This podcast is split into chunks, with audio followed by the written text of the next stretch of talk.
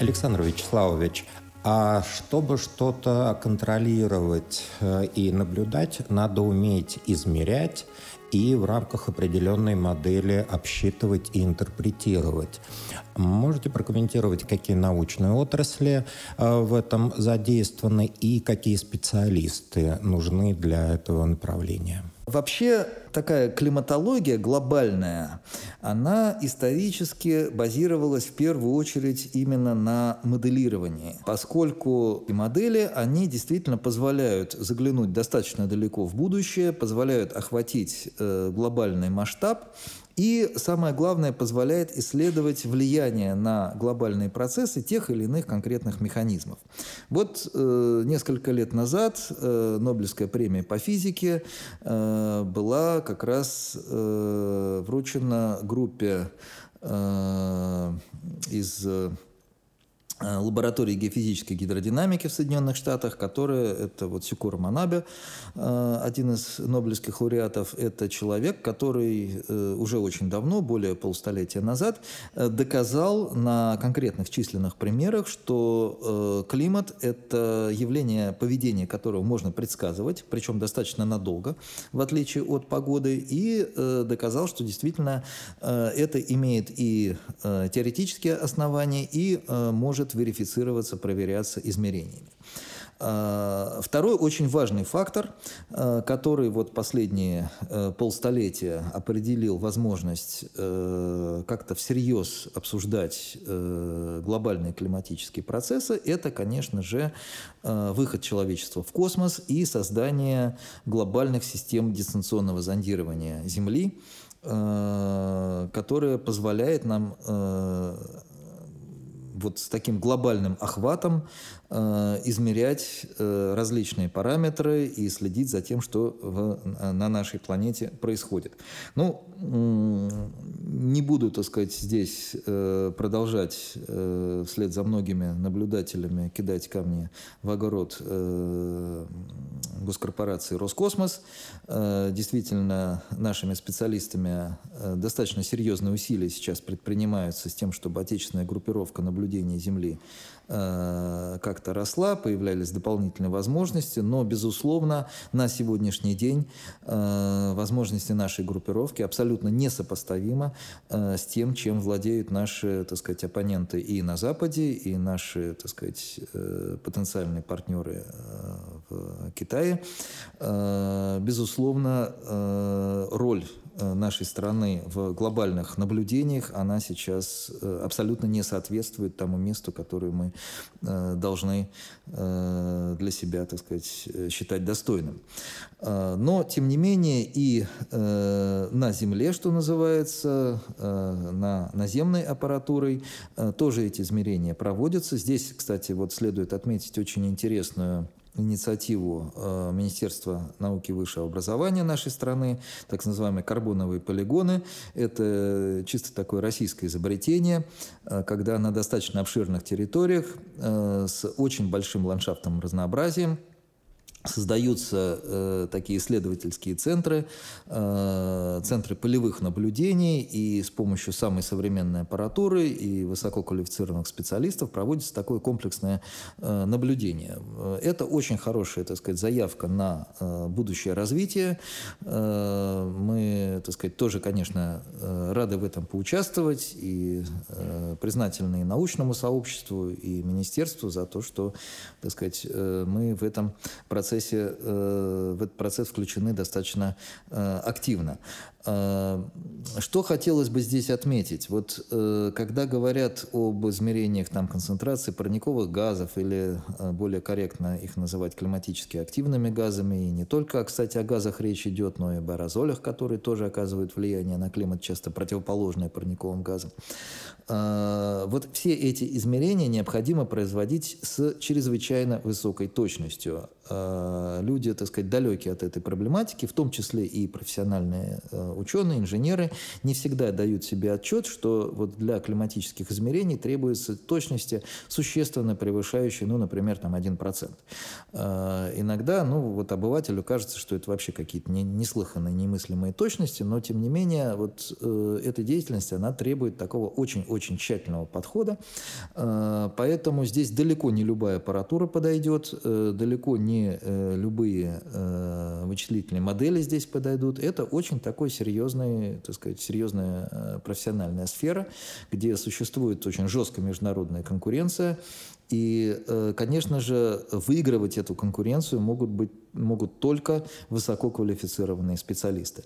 Э, таких кадров у нас на сегодняшний день катастрофически не хватает. Э, ну, потому что, если посмотреть приоритеты нашей молодежи, ну, наверное, сложно представить, чтобы молодой человек или девушка, талантливые, амбициозные, для себя определят вот область профессиональной реализации именно в каких-то климатических измерениях, ну просто потому, что э, никто не слышал, э, чтобы в этой сфере э, были нужны специалисты, чтобы эти специалисты много зарабатывали и так далее. Но тем не менее, те, кто более глубоко погружен, скажем, в корпоративном секторе в этой деятельности, хорошо знают, что крупнейшие корпорации наши и добывающие, и энергетические, и металлургические, они вовсю сейчас внутри своих корпораций эту деятельность ведут. И поверьте, специалисты, которые там задействованы, имеют очень-очень неплохие, э, так сказать, доходы и весь социальный пакет.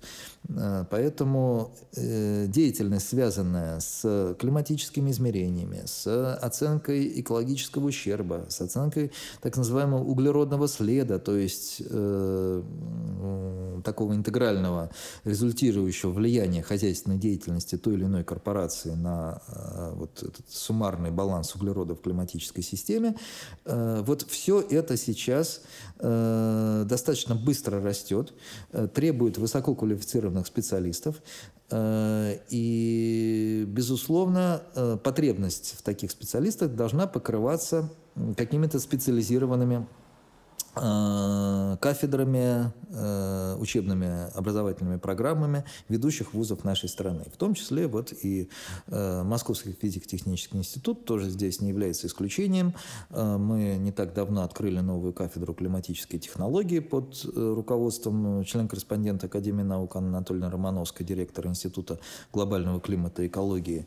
И очень рассчитываем, что эта кафедра для ведущих наших корпораций, для государственных учреждений, возможно, каких-то вновь создаваемых международных структур, потому что, подчеркну, международный ландшафт сейчас просто перекраивается у нас с вами на глазах, в том числе и с огромным участием нашей страны.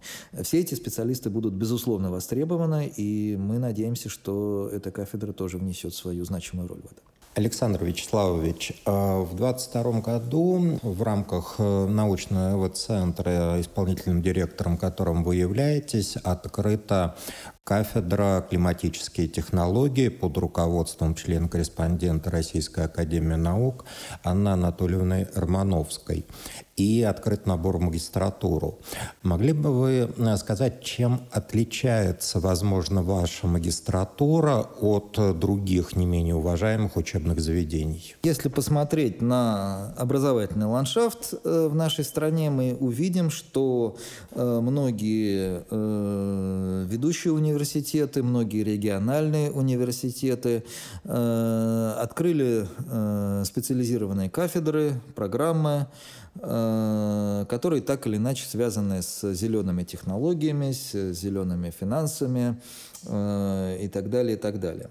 И, конечно же, э, тут очень важно при такой высокой конкуренции, а конкурируем мы в первую очередь не за деньги, конечно же, мы конкурируем за, так сказать, таланты, за талантливую молодежь, которая придет к нам учиться, Э, в этой конкуренции очень важно э, найти свою нишу, найти, э, так сказать, свое лицо.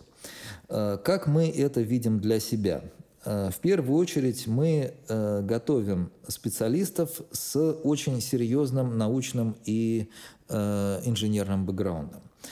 Физтех всегда славился своей способностью очень быстро создавать коллективы для решения самых актуальных для страны задач. Э, так было и с ядерным проектом, так было и с э, ракетным щитом э, в годы Холодной войны, и с мирным освоением космоса. И так, безусловно, будет и сейчас, когда у нас стоит, так сказать, на кону вот климатическая и экологическая повестка. Поэтому наша, что называется, фишка – это сочетание очень глубокой фундаментальной науки – передовых э, инженерных знаний и передовых технологий и очень быстрое и, э, я бы сказал, даже агрессивное внедрение этих знаний, этих технологий в реальную практику, в реальную жизнь. Безусловно, это внедрение невозможно без очень тесной связи с нашими партнерами. И вот если традиционная базовая система физтеха, которая заложена была еще нашими отцами-основателями Ландау, Капицы, Семенова, э, она подразумевала, что вот основным партнером является сама базовая организация, как правило, это была научная организация, иногда конструкторское бюро или сказать, какая-то вот э, корпорация военно-промышленного комплекса. В данном случае у нас базовой организацией является Институт э, Росгидромета, гидрометеослужбы нашей страны, но мы все-таки видим, что основным потребителем кадров будет не институт, а вот те самые корпорации реального сектора экономики, которые являются, с одной стороны, Э, самыми активными участниками э, вот этой климатической повестки, с другой стороны, которые являются наиболее уязвимыми э, в случае ужесточения международных правил в рамках климатической повестки, если бы эти правила начали меняться без учета мнения нашей страны. Вот те структуры, те компании, Э, которые в наибольшей мере заинтересованы э, в э, грамотной и справедливой и точной оценке своего углеродного следа. Те, которые заинтересованы э, в уменьшении экологического ущерба от своих производственных циклов. Э, те компании, которые заинтересованы, наоборот, в активном воздействии на э, климат, на региональном, возможно, даже на глобальном масштабе.